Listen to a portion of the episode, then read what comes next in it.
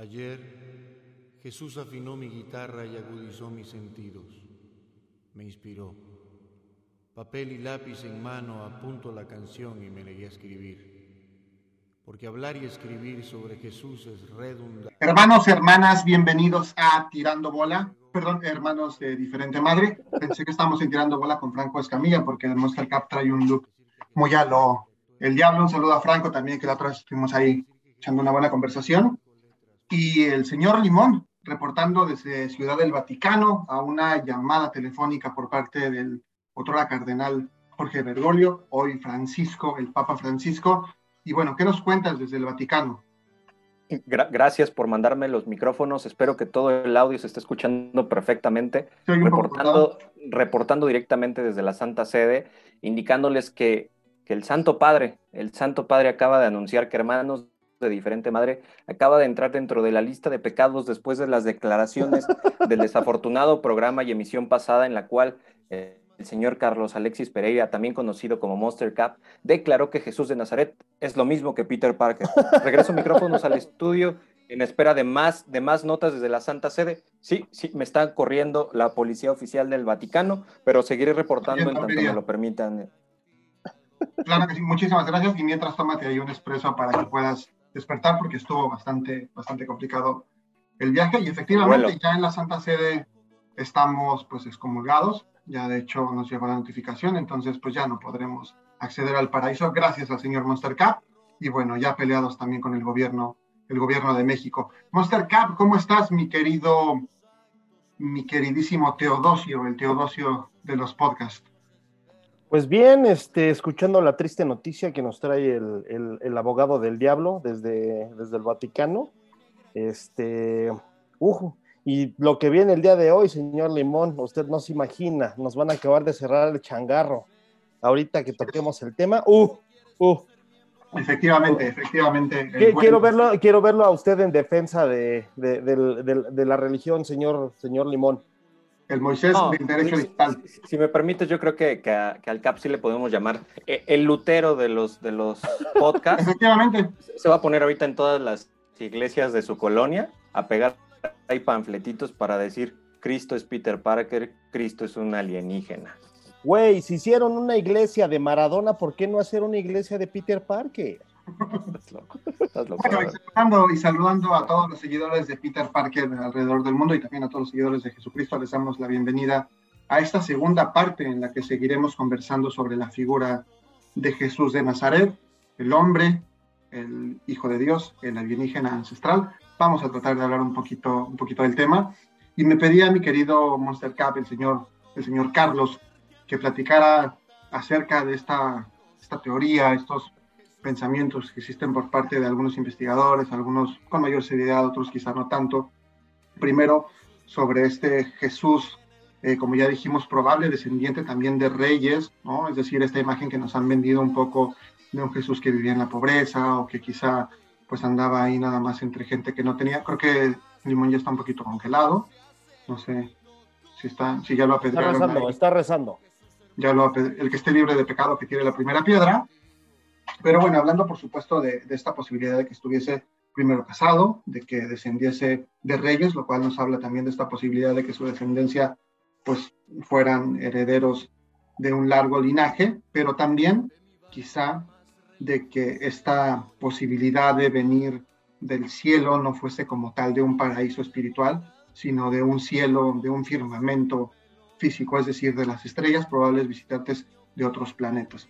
Para ello podemos tomar en referencia alguna literatura, como todo lo que se ha escrito anteriormente sobre estos alienígenas ancestrales, eh, no sé, los Anunnakis y demás, pero en particular una obra que plantea algo muy parecido de hace unos años atrás ya del, escritor español JJ Benítez, El Caballo de Troya, en que también nos muestran este Jesús, pues no tan mítico, uno que es mucho más humano, nos hacen pues narración de ciertas anécdotas en las que nos muestran pues la figura de este hombre, la relación que tenía con sus apóstoles, con sus seguidores, la manera en que se mostraba de pronto iracundo, en que se mostraba mucho más humano.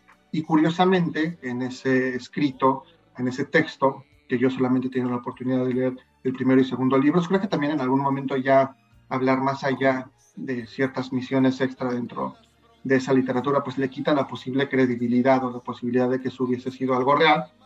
Eh, sin embargo, creo que lo que plantea en el primero y segundo libros es bastante interesante y bastante probable, ¿no? O sea, si no lo ves como ficción, podría sonar a que en algún momento pudo haber sido cierto.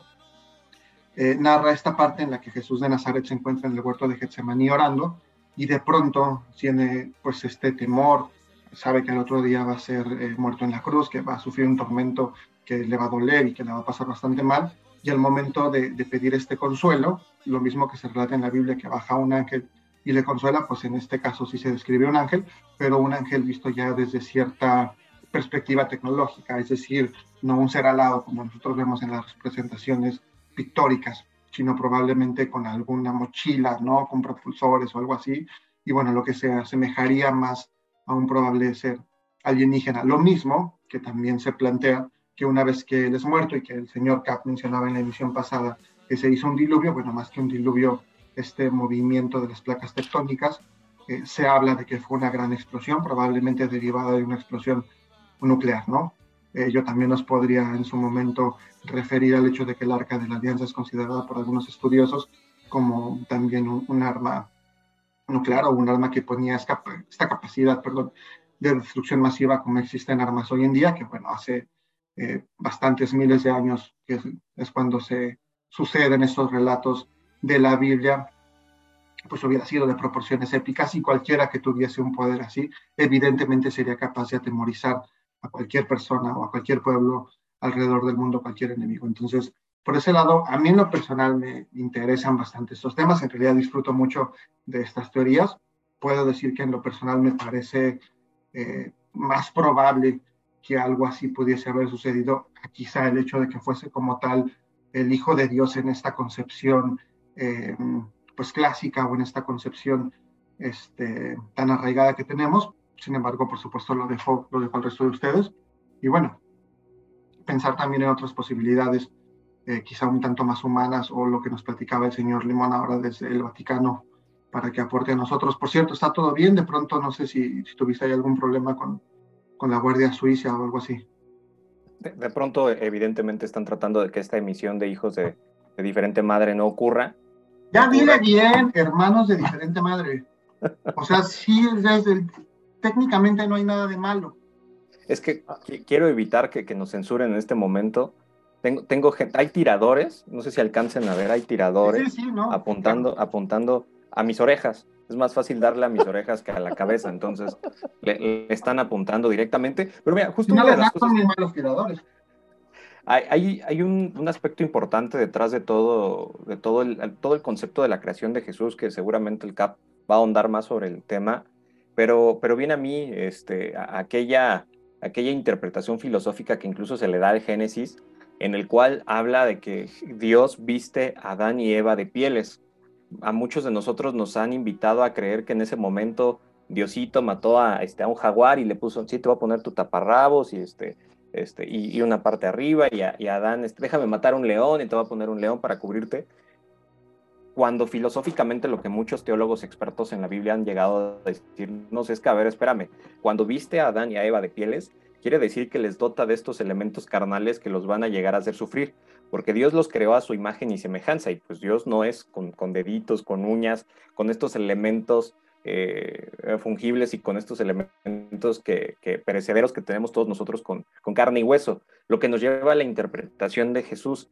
Los teólogos detrás del estudio de, de Jesús como mito y evidentemente como persona se han llegado a cuestionar por qué Dios con su omnipotencia, su omnipresencia, no únicamente evidentemente en, el entendido de la historia humana, ¿Por qué decidió que su hijo iba a tomar la forma del ser humano? ¿Por qué mandar al hijo de Dios y que éste tomara la, forma de un ser humano? Ahí vemos cómo la paranoia del CAP ya ha comenzado a tomar lugar derivado de, la charla intensa que estamos teniendo el día de hoy. Seguramente yo creo que, ya, me mandaron ya me mandaron un castigo, exactamente, me mandaron yo un castigo por mis blasfemias. Ándale, por, por, por, andar de hablador, por andar de hablador. Seguramente ahorita nos contará que está viviendo directo. Es más, me, callo, regreso micrófono. No, me está muy interesante lo que está diciendo. ¿Qué pasó acá? Sí, termínalo, termínalo, ahorita te cuento. Es un estigma, ¿tienes algo ahí en la mano? como un hoyo o algo te está saliendo aquí. No, son otras cosas. Discúlpame que te haya interrumpido de esa manera tan abrupta, amigo. Pero justamente en este momento me acaban de pegar un pequeño susto aquí en, su casa. Este, tal vez puede ser derivado de, de tu pecado. para, Toda, para toda la gente que nos escucha, va a ser así nada más una breve acotación. El Monster Cap es además de diseñador gráfico y uno de los eh, pues, teólogos más brillantes de su generación en México. Es este. Nuestro teólogo experto desde hace dos semanas. Es también investigador de lo paranormal. Es investigador de lo paranormal. Nuestro Carlos Trejo personal. El Carlos Trejo de no, Santa María. no, no me bajes ese nivel, no, no, no seas así, Jaime. De hecho, también, tiene, también tiene un enemigo al, estilo, al estilo Alfredo Adame. Oye, que por cierto, otro día se lo, se lo dedicamos un programa a Alfredo Adame, ¿no? Y sus múltiples escándalos. Perdón, continúa, continúa desde el Vaticano, porque igual el tiempo es corto. La verdad, también este aspecto relacionado con, con Jesús vestido con, con, evidentemente, con huesos y carne de ser humano, no deja de ser un elemento importante a considerar de por qué un Dios como el que muchos de nosotros creemos decidió el mandarlo con estos elementos carnales y que llega a ser uno de los elementos más criticados dentro de la mitología de, Jesús, que evidentemente pues muchas religiones lo que pretenden proteger es, es a sus propios dioses, a sus propias divinidades, porque en la religión cristiana decidieron mandar al único cristiano, como nos dice Nietzsche, a sufrir ante los ojos de la humanidad. Pero justo ahí, el, fuera del aire de micrófonos, Cap nos, nos recordaba por ahí algunas grandes similitudes que tiene el Jesús en el que muchos creen con estos dioses y superhéroes que tenemos en otras religiones, ¿no es así, Cap?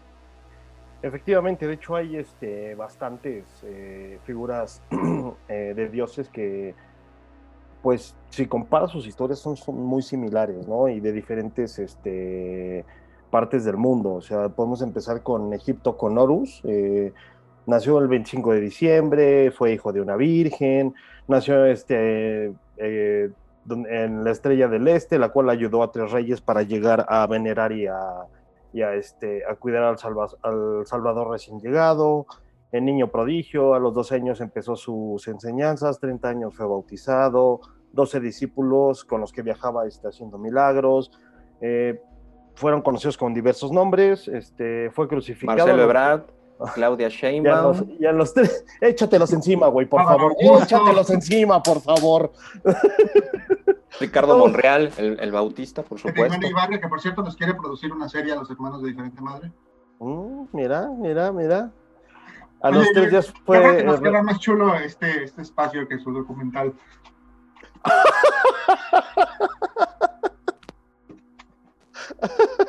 más ameno y más a gusto. Híjole. No, bueno, nos menos, encanta, nos encanta la mella, ¿eh? Nos pero son, son, son, son, brutales las similitudes que tiene Horus con, con Jesús. No, ya hay Pero es que no solo es Horus, güey. O sea, ten en cuenta, es con Atis, que es ah, de, de, Grecia, Krishna, que es de la India, Dionisio, que también es griego, Mitra de Persia, este, Indra del, del Tíbet, Yao de Nepal, este, Bedru de Japón. este, o sea, y tienen muchas similitudes, pero curiosamente la respuesta la encontramos en el cielo, en, una cuestión astrológica, o sea... Astronómica. Perdón, astronómica, efectivamente. finalmente, la estrella del este, eh, el 25 de diciembre, se alinea con los, las tres estrellas de Orión. Correcto, muy bien. Tanto las estrellas de Orión como eh, la estrella del este apuntan justamente eh, donde sale el sol, el 25 de diciembre ahí es donde ya encuentre, empiezas a encontrar como una relación. Digo, no me vuelvo a lo mismo, no vengo a destruir creencias, está bien. Eso dijiste, no, tú dijiste que antes, antes de entrar al aire, dijiste, yo vengo aquí a destruir y, a, y voy a tirar Babilonia y no sé qué tanto. Más bien por, por eso me por eso me mandaste al Vaticano. Los pensamientos este, que, que nos tratan de, de, imponer como sociedad, ¿no? O bueno, como creyentes de una religión. Pero eh, síguenos contando facts. vuelvo a lo mismo. Eh, apuntan a la estrella del sol, que es del 25 de diciembre. Eh, bueno, él viene de la Virgen María, que es la constelación de Virgo, eh, que en latín significa virgen. Y que tiene mucho que ver también con la parte de las cosechas, ¿no? Porque Virgo es como Exactamente. figura, okay. Estoy, estoy, recibiendo un comunicado por parte del Santo Padre y me pregunta que si, si ustedes hubiesen vivido en la época de Jesús, le hubiesen revocado el mandato. Sí, Santo Padre, les estoy haciendo la pregunta en este momento. ¿Hubiesen revocado al Mesías? Muy probablemente sí, muy probablemente sí. ¿Te habrías impuesto tú? ¿Habrías hecho que todos creyeran en ti, Chimal? Si yo hubiese sido el Mesías. Sí, claro, güey. Qué blasfemo se pone.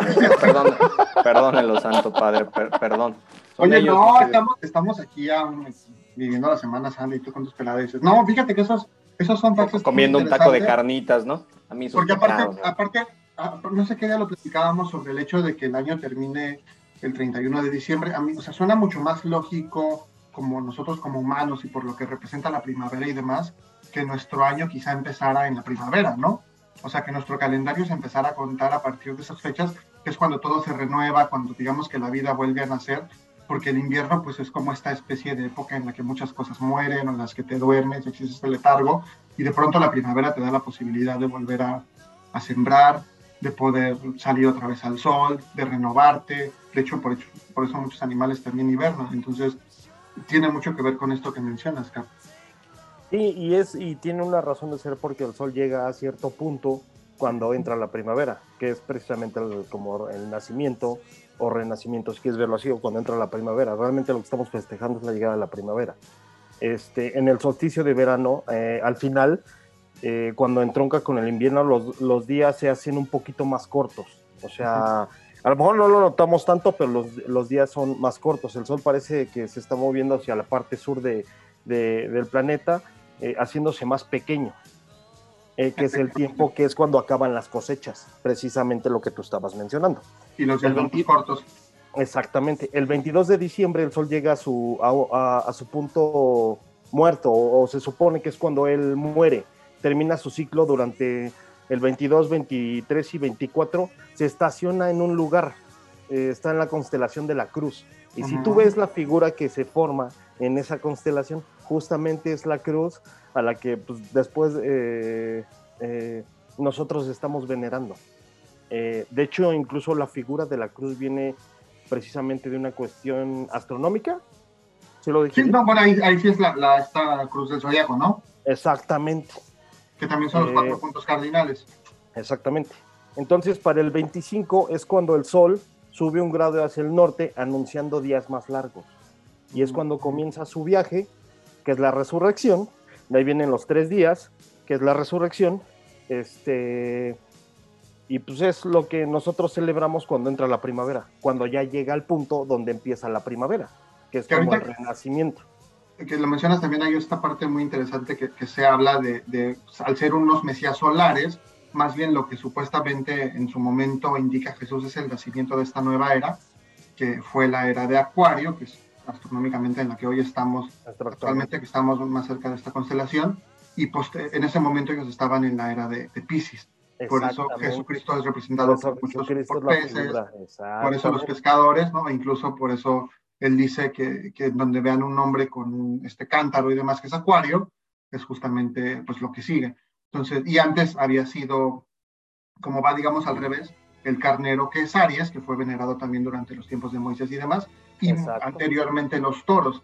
Entonces eso hace mucho sentido y nos lleva hacia la posibilidad de creer que tiene que ver mucho más quizá con, con algo tan terrenal o algo tan básico, quizá como las estaciones natural. la cosecha y demás, ¿no? Algo tan natural, claro. No, incluso el símbolo más obvio que tienen son los doce apóstoles. Los doce apóstoles son este, las, doce, las doce constelaciones del zodiaco por las que viaja el sol, este, que son sus doce apóstoles. Y si, si lo ves, eh, en la Biblia aparece muchas veces el número doce. Los hijos de Jacob, los reyes de Israel, este, patriarcas. Exactamente, este, los príncipes de Israel, etcétera, etcétera, etcétera. Entonces, híjole, de repente a lo mejor empezar a comparar un poquito todos estos datos que estamos dando este, con la Biblia, pues te empieza a hacer como mucha... Y dices, híjole, entonces todo fue inventado. A mí a, lo mejor lo que me pondría a pensar o decir qué es o quién fue quien lo puso en diferentes partes o en diferentes creencias. Porque, este, no sé si... Eh, ajá, exactamente. ¿En qué momento se sembró? ¿O quién tuvo la idea extraordinaria de decir, bueno, vamos a crear un, un Dios? Y vamos a decirles que fue así, y fue así tanto en, este, en, esta parte del mundo, y también en esta parte del mundo, también en esta parte, no lo sé. Pero pues también hay muchas situaciones extraordinarias que también te permiten o te invitan a, a realmente a tener una creencia real. Porque, o sea, yo insisto, para mí, en lo que yo creo es real, solamente lo que trato de desechar o hacer a un lado son las partes donde nos están mintiendo. O sea... ¿Quiénes eh, nos están mintiendo? Exactamente. ¿Y por qué? O sea, obviamente creo que la, la respuesta más sencilla sería pues alguien que busca que lo sigas, alguien que a su conveniencia maneja la información. ¿Quiénes serían en este caso? Ay, no lo sé. No lo sé. No lo sé me gustaría escuchar mucho lo que tú tienes que decir, Limón, porque ya te veo ahí como que, no sé, ¿no? no, no, no, no, para nada. Tiene algo oculto debajo de esos bigotitos. Sí, sin embargo, pues eh, creo que es importante el, hacer valer el, boleto que se me pagó gracias a producción directamente al Vaticano para mantener esta investigación especial de, de Jesús hombre, Jesús mito, Jesús realidad. Reportando desde el Vaticano hay un par de datos importantes que me están transmitiendo por parte, por parte del propio equipo de investigación del Vaticano. Ahí no sé si me están escuchando. lamentablemente tengo muy limitada la, señal por la zona. Los rezos interfieren con el Wi-Fi, entonces de pronto es complicado transmitir. Sin embargo, pues hay un par de datos curiosos que no sé si ustedes sabían o lo tenían en mente. Me gustaría compartir estos tres datos curiosos que son importantes. Échalos, échalos, échalos para empezar. Como, como ser humano. Dicen dato curioso sobre Jesús número uno. Dicen los teólogos y psicólogos que es muy probable que, que Jesús haya sido un hombre realmente tímido. Esto tomando en consideración que Jesús viene de un pueblo relativamente pequeño. En el momento de su nacimiento es muy probable que solamente hubiese de 200 a 300 pobladores en Nazaret. Entonces realmente el contacto con otros seres humanos era muy poco, lo cual evidentemente hablar de este hombre grande elocuente, capaz de hablar con parábolas y siempre con la capacidad de tener este contacto con el público dando estos grandes conciertos religiosos, es poco creíble tomando en consideración que pues era un niño que creció con poca gente, eh, con pocas condiciones para poder desarrollar estas grandes habilidades sociales. Entonces es muy probable que el Jesús que nos venden como este gran orador no sea una realidad. Dentro del dato número dos que me están transmitiendo, directamente desde el archivo privado del Vaticano, de esta biblioteca prohibida, es que es muy probable que Jesús de Nazaret, antes de comenzar con su camino como profeta, de los 12 a los 30 años se hubiese enfocado completamente en ser carpintero, como un jornalero, de 8 de la mañana a 8 de la noche, dedicándose completamente a los temas relacionados con la carpintería, poco dedicado a la religión, muchos a lo mejor llegarían a pensar, incluso como lo dijo el CAP en la, emisión anterior, que, Jesús desde el día uno de su nacimiento ya estaba exudando cuestiones religiosas y, teología. La realidad no es así. Es muy probable que tal y como se concibió la niñez y la adolescencia de Jesús, él hasta pasados los 30 años hubiese comenzado realmente su carrera religiosa, si lo podemos ver como este, este paso y crecimiento del Mesías, lo cual nos lleva por supuesto a creer que entonces solamente dedicó tres años a ser el Mesías. Tres años de su vida dedicó a ser el Mesías. Le pegó a la profesión ahí en el, en el examen de aptitudes. Un, 10% de su vida. Oye, oye, hijo, no puedes cambiar ahorita de profesión. Ya estudiaste para carpintero y diseño gráfico. No, mamá, quiero dejar todo. Quiero ser el Mesías. Hasta los 30 años. Entonces, lo que nos puede decir que a lo mejor a nuestra edad todavía podemos cambiar de profesión. Gente que nos está escuchando, no cambien. Si el Mesías cambió de profesión a los 30, ustedes pueden. Y uno de los datos curiosos más importantes es saber que, Jesús tenía una gran inteligencia emocional. ¿En qué sentido? Mucho hablamos de estos profetas, mucho hablamos, por supuesto, de, la gente de la que se rodeaba y de estos apóstoles que están detrás de la construcción del Mesías. Lo que no se, lo que no se dice es por qué se hizo llegar de estas personas y por qué las mantuvo cerca. Dentro de los estudios que se, se hacen de psicología relacionado con Jesús como ser humano, se advierte que quizá Jesús haya sido un ser humano muy manipulador para hacerse llegar a aquellas personas que le compartieran esa sabiduría suficiente para poder hacer crecer sus séquitos. lo cual evidentemente nos podría llegar a, pensar que él se acercaba, ay, como que ese tiene una gran habilidad para convencer a los minusválidos. O sea, un La, la, realidad es que tenía esta, esta habilidad como líder y él sabía de sus limitaciones y se acercó de estos apóstoles que le hicieran hacer crecer su religión. Como cuarto dato perturbador que nos regala, por supuesto, estos aspectos psicológicos de, Jesús desde la Biblioteca Prohibida del Vaticano, es muy probable que haya sido una persona muy antisocial, si no misántropo, pero sí muy alejado de las personas. Evidentemente con esta carga emocional que a los, de pronto a los 30 años te dicen tú eres el Mesías y te vas a morir en la cruz, compadre, él ya sabiendo cuál era su destino en tres años, comenzó a tener estos ataques de pánico, estos ataques de ansiedad que vemos relatados en gran parte de, los versículos de la Biblia, en donde lo vemos alejado, por supuesto, en, zona de Galilea, en estos, en estos jardines eh, tan, tan, tan, paradigmáticos por parte de la Biblia, en la cual él decía, necesito alejarme un ratito, dame mis cinco minutos que se transformaban en dos o tres horas, en la cual sus apóstoles y seguidores no sabían nada de Jesús lo cual nos lleva evidentemente a este dato, este dato fino este, número 5 por parte del Vaticano, en la cual nos, nos, relatan algo que tendría que haber sido algo muy realista y que nos recuerda, por supuesto, la película que recomendábamos en, en la emisión pasada, La Última Tentación del Cristo, no podemos hablar de un cristiano y de un ser, humano que tenía toda la convicción de desear morir. Él sabía que iba a morir en la cruz y él tenía ganas de morir en la cruz por el perdón de los pecados de la humanidad. En muchos de los pasajes de la Biblia se llega a advertir también que el propio Jesús llegaba a manifestar abiertamente su temor a la muerte, evidentemente la muerte del aspecto carnal de estos huesos, de esta formación humana que le había dado su padre y que pues él no sabía qué iba a pasar de él, después de ello, ¿no? Le habían dicho, tú eres el Mesías y tendrás que morir en la cruz con esta historia ya relatada, pero no podemos hablar de un héroe como nos lo han pintado en muchas cintas y en muchos en muchas obras literarias en la cual él valientemente hubiese estado dispuesto a morir en la cruz por nuestros pecados. Esos son los cinco datos perturbadores. Yo no sé si ustedes lo conocían, son muy letrados ustedes sobre el tema, este, o se habían puesto a pensar sobre ello, ¿no? Porque de pronto este, hablamos de lo que nos dice en la Biblia y que nos han contado las películas, pero si lo tuviésemos como una persona al lado sentado este, a nuestro costado en el autobús, ¿ustedes creen que haya sido así de perfecto? Qué interesante, qué interesante esto que nos mencionas, Limón, porque evidentemente nos da la posibilidad de abrirnos hacia, hacia este Jesús humano. En lo personal, no, no tenía yo conocimiento de estos datos, al menos no de todos, pero sí me lo he preguntado alguna vez el, decir, bueno, ¿quién era este hombre? ¿no? O sea, ¿cuáles eran sus temores? ¿Cuál era su vida diaria? Efectivamente, como dices, a partir de los 30 años empezó su vida pública, pero que fue de el antes. Hay muy poco que se conoce sobre esta vida previa a Jesús. De hecho, hay quienes mencionan que estuvo por ahí dándose vueltas alrededor del mundo, como tomando y conociendo de diferentes filosofías.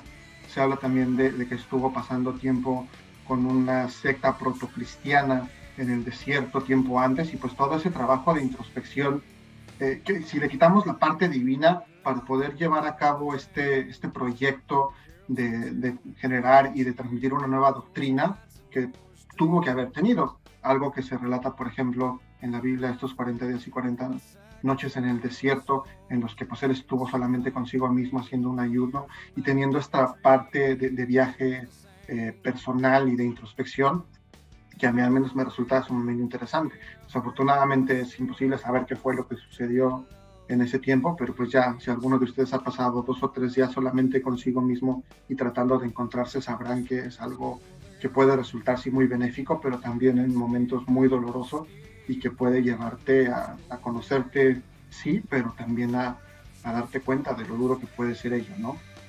No sé también cuál da tu, opinión respecto a esto. El, Igual dentro teólogo estudiado, el Robert Langdon.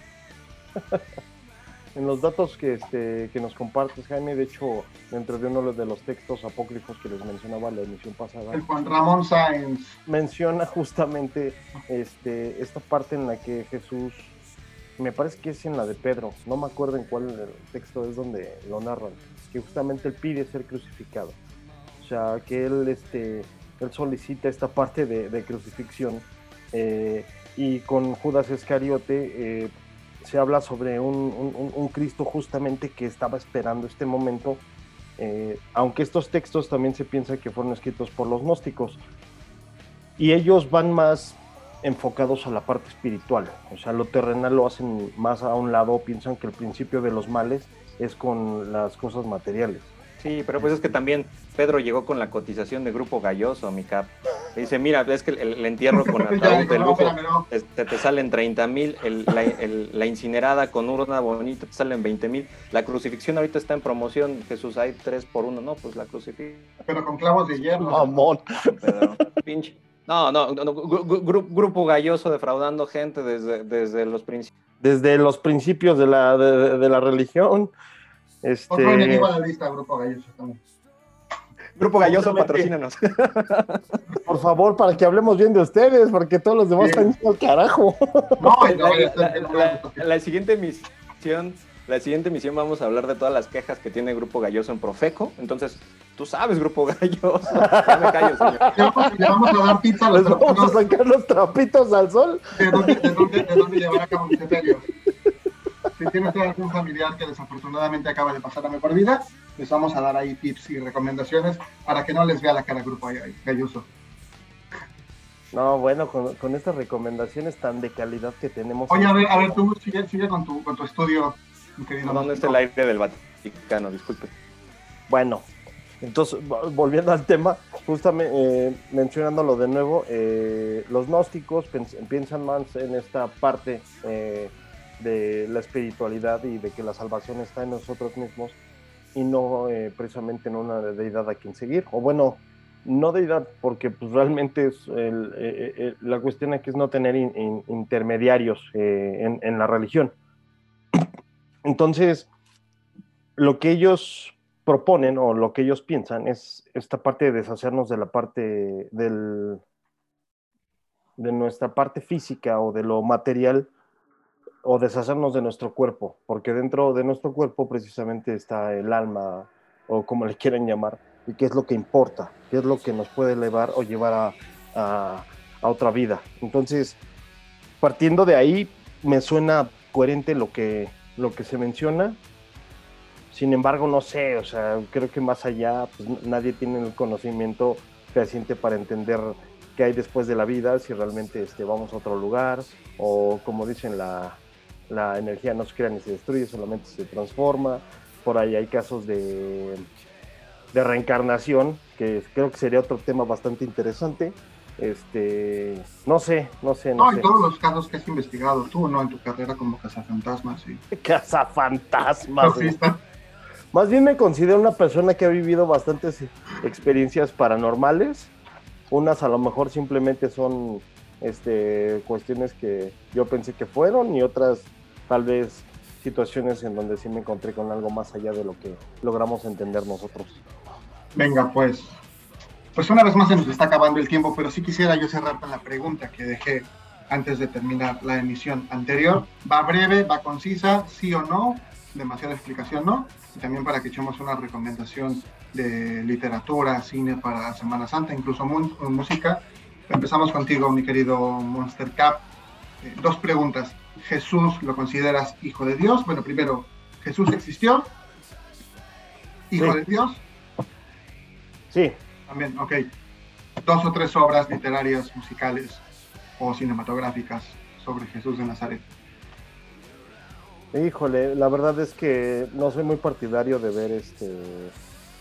Tal vez eh, búsquense por ahí eh, documentales, eh, sobre todo de los textos apócrifos se me hacen realmente eh, de mucho interés, eh, incluso sobre la hija de, Cristo. Eh, por ahí échense una lectura sobre ella, sobre Sara, y toda la relación que tiene con los caballeros templarios.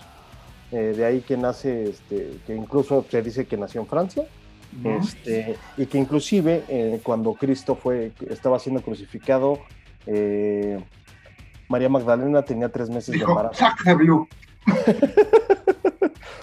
Por ahí, si quieren reírse un poquito, en YouTube van a encontrar a Terminator conoce a, Jesús para que se rían un rato. Ay, okay. que vean el nivel cultural, ¿no? Estamos recomendando memes. Muy bien. Bueno, Jesucristo, Jesucristo, cazador, Jesucristo Cazador de Vampiros, película curiosamente coproducción canadiense también. Por favor, este nivel. León existió, me parece que existen datos históricos suficientes para acreditar que, Jesús de Nazaret existió. Sobre sus milagros es otro tema, pero de que existió como, como ser humano, existen elementos suficientes para decir que, que ese gran hombre existió. Hijo de Dios.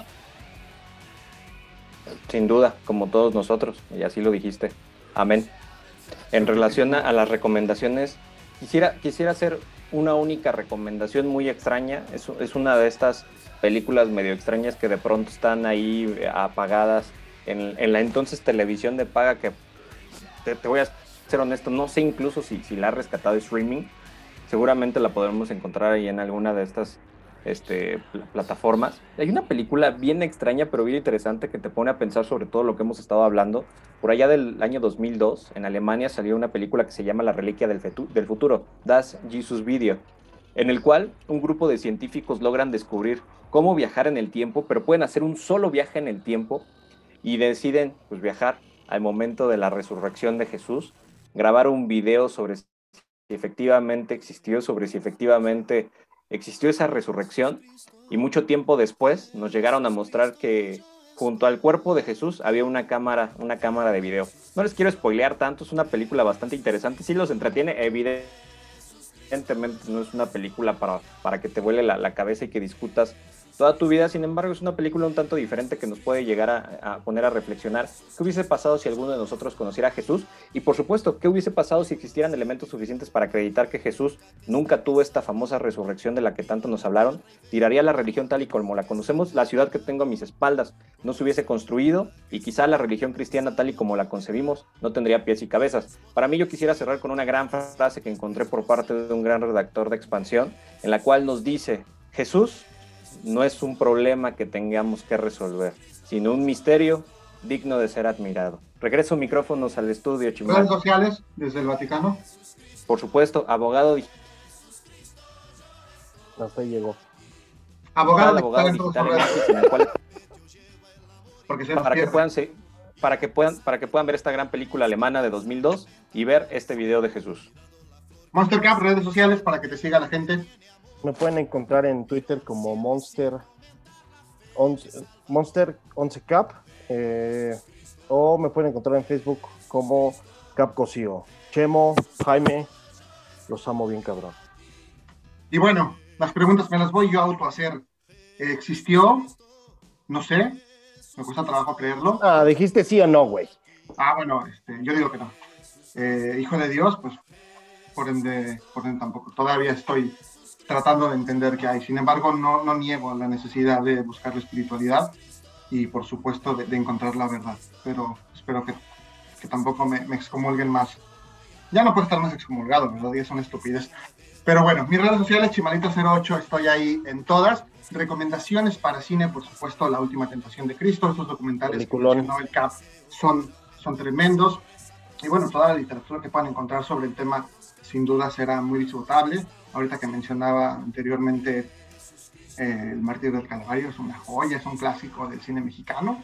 Y pues nada, para que escuchen a Jesús hablar como español, bienaventurados los puros de corazón y bienaventurados ustedes que tuvieron la oportunidad de escuchar una emisión más de Hermanos de Diferente Madre. Por favor, eh, ya saben que si les gusta, compártanlo con sus amigos, síganos en redes sociales, descarguen este podcast, compártanlo con todos y los esperamos la próxima semana para seguir platicando aquí con el Ricardo Arjona de los videoblogs, por supuesto el Matusalén, el Matusalén de los podcasts y el Judas Iscariote de los videoblogs también. Hasta la próxima.